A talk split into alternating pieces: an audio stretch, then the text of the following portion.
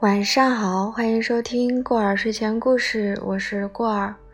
今天呢，我们来更新一篇非常经典的作品，作者的名字叫博尔赫斯，作品的名字叫《南方》，译者王永年，希望你会喜欢。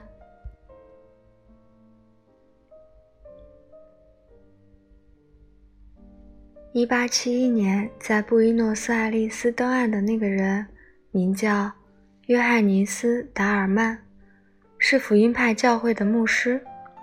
一九三九年，他的一个孙子胡安·达尔曼是坐落在科尔多瓦街的市立图书馆的秘书，自以为是根深蒂固的阿根廷人。他的外祖父是作战步兵二团的弗朗西斯科·弗洛雷斯，被卡特里尔的印第安人在布宜诺斯艾利斯省边境上用长矛刺死。在两个格格不入的家世之间。胡安·达尔曼，或许由于日耳曼血统的原因，选择了浪漫主义的先辈，或者浪漫主义的死亡的家世。一个毫无表情、满脸胡子的人的银版照相，一把古老的剑，某些音乐引起的欢乐和激动，背诵马丁·菲耶罗中的一些章节的习惯，逝去的岁月。忧郁、孤寂，助长了他心甘情愿，但从不外露的低人一等的心理。达尔曼省吃俭用，勉强保住南方一个庄园。那处产业原是弗洛雷斯家族的，现在只剩一个空架子。他经常回忆的是那些香桉树和那栋已经泛白的红色大房子的模样。琐碎的事物和荣获有的冷漠，使他一直留在城市。年复一年，他满足于拥有一处产业的抽象概念，确信他在平原的家在等他回去。一九三九年二月下旬，他出了一件事。从不认错的命运，对一些小小的疏忽也可能毫不容情。一天下午。达尔曼买到一本不成套的威尔版的《一千零一夜》，他迫不及待地想看看这一新发现。不等电梯下来，就匆匆从楼梯上去。暗地里，他的前额被什么刮了一下，不知是蝙蝠还是乌鸦。替他开门的女人脸上一副惊骇的神情，他伸手摸摸额头，全是鲜红的血。谁油漆了窗子，忘了关上，害他划破了头。达尔曼那晚上床睡觉，凌晨就醒了。从那时候开始，嘴里苦的难受，高烧把他折磨得死去活来。一千零一夜里的插图在他噩梦里频频出现，亲友们来探望他，带着不自然的微笑，反复说他气色很好。达尔曼有点麻木地听他们说话，心想：自己在地狱里受煎熬，他们竟然不知道，真叫人纳闷儿。八天过去了，长得像是八个世纪。一天下午，经常来看他的大夫带了一个陌生的大夫同来，把他送到厄瓜多尔街的一家疗养院，因为要替他拍 X 光片子。达尔曼在出租马车里想。他终于可以在不是他自己的房间里睡个好觉，他觉得高兴，很健谈。到了疗养院，他们替他脱光衣服，剃光脑袋，用金属带把他在推床上固定。耀眼的灯光使他头晕。他们还替他听诊。一个戴口罩的人在他胳膊上扎下注射针。他苏醒过来时，头上扎着绷带，感到恶心。躺在井底式的小房间里，在手术后的日日夜夜里，他体会到以前的难受，连地狱的边缘都算不上。他嘴里含的冰块没有一丝凉快的感觉。在那些日子，达尔曼恨透了自己，恨自己这个人，恨自己有解大小便的需要，恨自己要听人摆布，恨脸上长出的胡子渣。他坚强地忍受了那些极其痛苦的治疗，但当大夫告诉他，他先前得的是败血症，几乎送命的时候，达尔曼为自己的命运感到悲哀，失声哭了。肉体的痛苦和夜里的不是失眠便是梦魇，不容他想到死亡那样抽象的事。过了不久，大夫对他说：“他开始好转。”很快就可以去庄园休养了。难以置信的是，那天居然来到。现实生活喜欢对称和轻微的时间错移。达尔曼是坐出租马车到疗养院的，现在也坐出租马车到孔斯蒂图西昂市。经过夏季的闷热之后，初秋的凉爽仿佛是他从死亡和热病的掌握中。获得解救的自然界的象征。早晨七点钟的城市并没有失去夜晚使它产生的老宅的气氛，街道像是长门厅，广场像是院落。达尔曼带着幸福和些许眩晕的感觉认出了这个城市。在他放眼四望的几秒钟之前，他记起了街道的角落、商店的招牌。这个质朴的城市和布宜诺斯艾利斯的差别，在早晨的黄色光线下，往事的回忆纷至沓来。谁都知道，里瓦达维亚的那一侧就是南方的开始。达尔曼常说，那并非约定俗成。你穿过那条街道，就进入一个比较古老踏实的世界。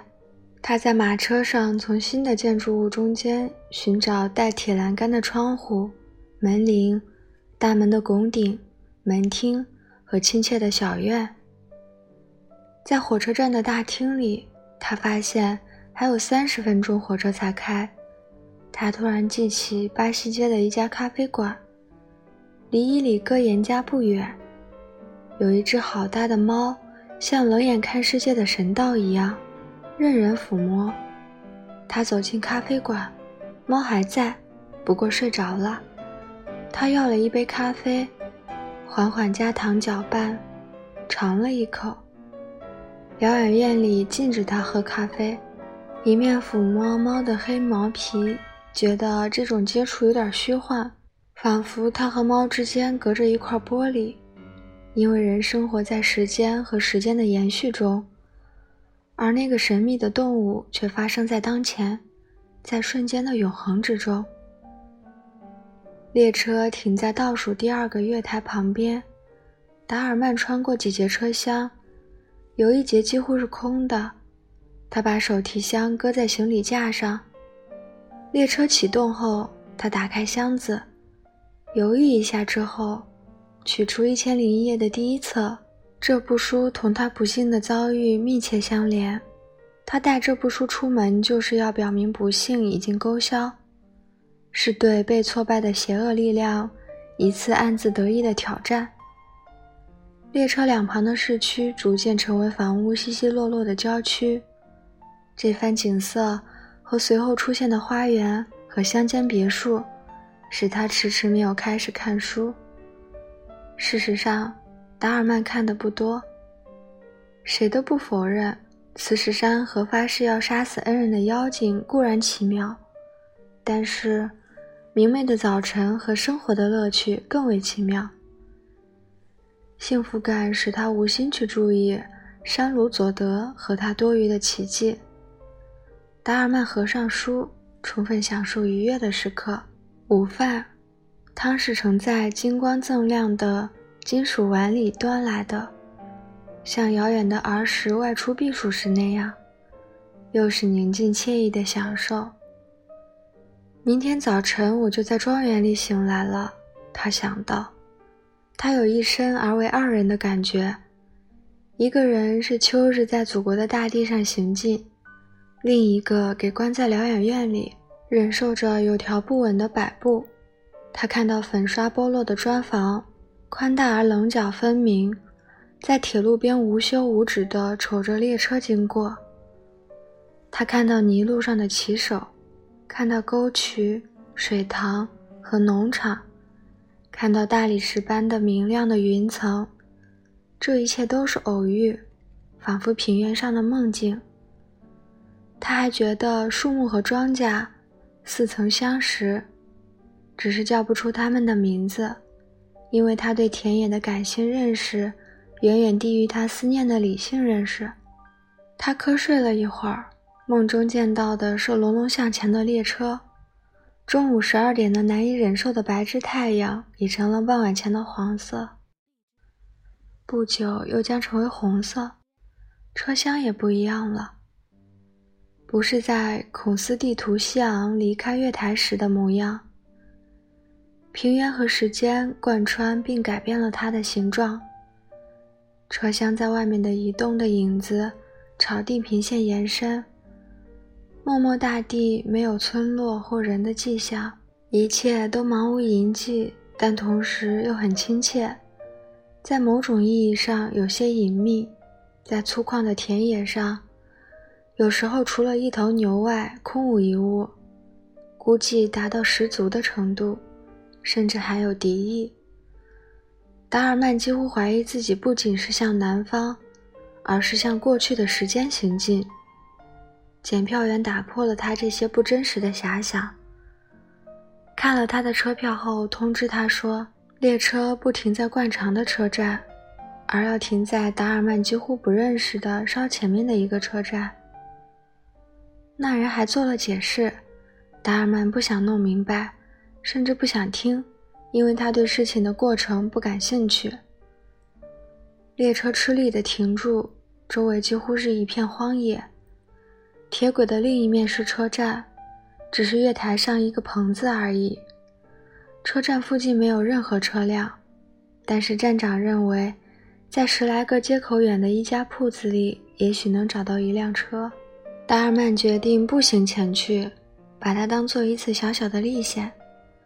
太阳已经西沉，但是余晖在被夜晚抹去之前，把深切去尽的平原映照得更加辉煌。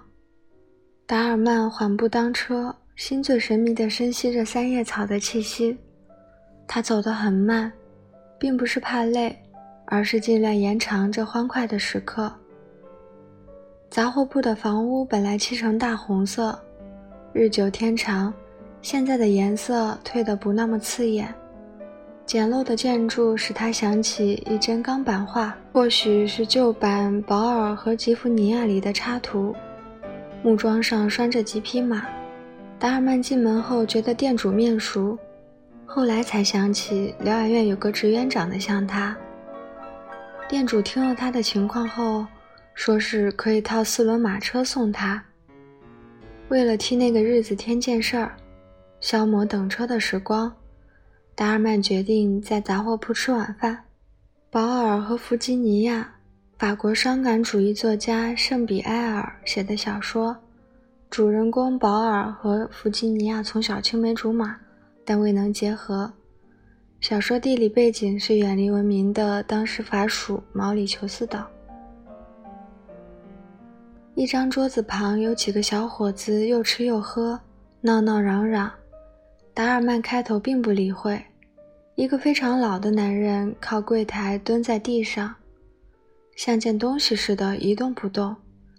悠长的岁月使他抽缩，磨光了棱角，正如流水磨光的石头，或者几代人锤炼的谚语。他黧黑、瘦小、干瘪，仿佛超越时间之外。处于永恒。达尔曼兴致勃勃地打量着他的头巾、粗呢斗篷、长长的围腰部和小马皮质的靴子，想起自己同北部地区或者恩格雷里奥人无异的争论，心想：像这样的高桥人，除了南方之外，别的地方很难见到了。达尔曼在靠窗的一张桌子旁坐下。外面的田野越来越暗，但是田野的芬芳和声息通过铁横条传过来。店主给他先后端来沙丁鱼和烤牛肉。达尔曼就着菜喝了几杯红葡萄酒，他无聊地咂着酒味儿，懒洋洋地打量着周围。煤油灯挂在一根梁下，另一个桌子有三个主顾，两个像是小庄园里的故宫，第三个一副粗俗的样子，帽子也没脱，在喝酒。达尔曼突然觉得脸上有什么东西擦过，粗玻璃杯旁边，桌布的条纹上，有一个用面包芯搓成的小球，就是这么回事。不过是有人故意朝他扔的。另一张桌子旁的人仿佛并没有注意他。达尔曼有点纳闷儿。当他什么也没有发生，开《一千零一夜》似乎要掩盖现实。几分钟后，另一个小球打中了他。这次那几个故宫笑了。达尔曼对自己说：“不值得大惊小怪。”不过他大病初愈，被几个陌生人卷进一场斗殴，未免荒唐。他决定离开，刚站起身，店主便过来，声调惊慌地央求他：“达尔曼先生，那些小伙子醉了，别理他们。”达尔曼并不因为店主能叫出他的姓而奇怪。但觉得这些排解的话，反而把事情搞得更糟。起初，故宫的寻衅只针对一个陌生人，也可以说谁也不是。现在却针对他，针对他的姓氏，闹得无人不知。达尔曼把店主推在一边，面对那些故宫，问他们想干什么。那个长相粗鲁的人摇摇晃晃地站起来。他和胡安·达尔曼相隔只有一步的距离，但他高声叫骂，仿佛隔得老远似的。他故意装的醉态可掬，这种做作的是难以形容的嘲弄。他满口脏话，一面骂声不绝，一面掏出长匕首往上一抛，看他落下时一把接住，胁迫达尔曼同他打斗。店主声音颤抖地反对说。达尔曼没有武器。这时候发生了一件始料不及的事：蹲在角落里出神的那个老高桥人，达尔曼在他身上看到了自己所属的南方的集中体现。朝他扔出一把亮晃晃的匕首，正好落在他的脚下，仿佛南方的风气决定达尔曼应当接受挑战。达尔曼弯腰捡起匕首，心里闪过两个念头。首先，这一几乎出于本能的举动使他有进无退，非打斗不可。其次，这件武器在他笨拙的手里，非但起不了防护他的作用，反而给人以杀死他的理由。像所有的男人一样，他生平也玩过刀子，但他只知道，刺杀时刀刃应该冲里面，刀子应该从下往上挑。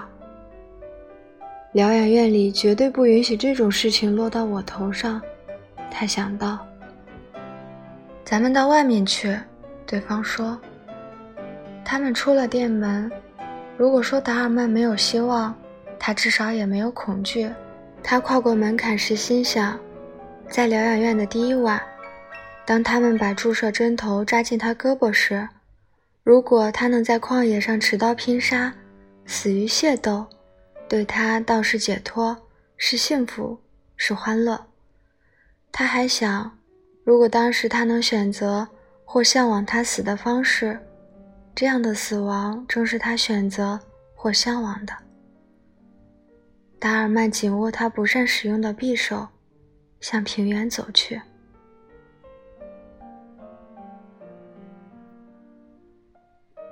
好啦，这篇文章呢，到这里就结束了。这里还有一段关于博尔赫斯创作这篇小说的机缘简介，我给大家念一下，供大家参考和理解。